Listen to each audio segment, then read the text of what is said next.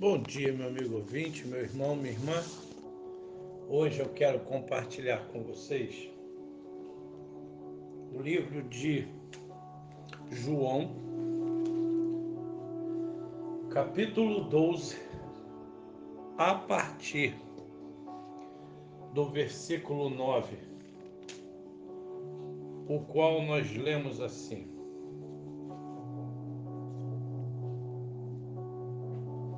Soube numerosa multidão dos judeus que Jesus estava ali.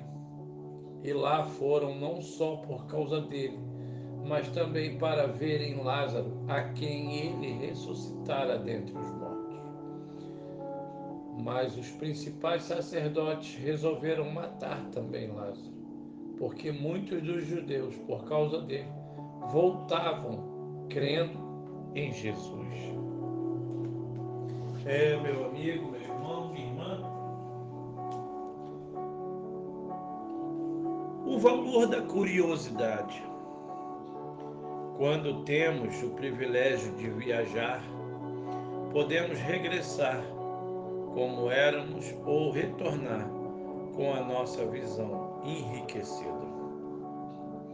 Podemos emoldurar as paisagens e ignorar a riqueza das histórias que elas guardam. Podemos passar por pessoas e estranhar o quão diferentes são se as conhecer. Podemos tomar seus sabores, temperos e cheiros sem nenhum esforço para apreciá-los.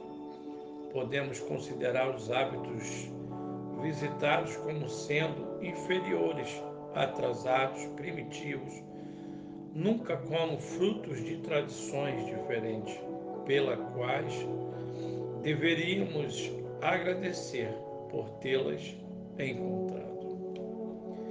Se queremos que nossa viagem seja inesquecível, precisamos manter aguda durante todo o percurso a nossa curiosidade. É a curiosidade que nos faz conhecer e o conhecimento nos transforma. Enquanto alguns se distraem ou dormem em. É bem curioso. Olha, veja ao redor com o desejo de transferir tudo o que vê escuta e sente para dentro do seu próprio baú. Quem é curioso escuta as falas dos outros, aos quais vê como pessoas que têm histórias para contar, as suas e as de sua gente. Algumas capazes de ajudar a entender as suas próprias quem é curioso sabe que há coisas na terra visitada, como a paisagem que viu, as conversas que manteve, as amizades que travou, que não podem ser comparadas, nem compradas, nem esquecidas. É, meu amigo, meu irmão,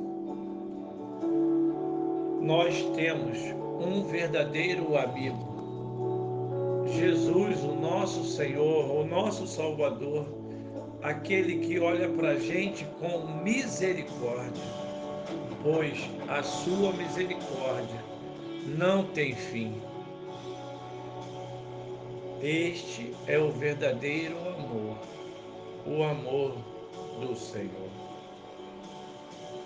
É muitas das vezes a curiosidade pode nos fazer trilhar caminhos tortuosos, difíceis, mas quando essa curiosidade deixa de ser curiosidade, pois a palavra revelada aos nossos conhecimentos traz cura, libertação e transformação. Estamos livres, livres do dedo acusador daquele que aponta para nós e diz: Quem és tu? Quem sou eu? quem é você. Que Deus te abençoe, que Deus te ajude.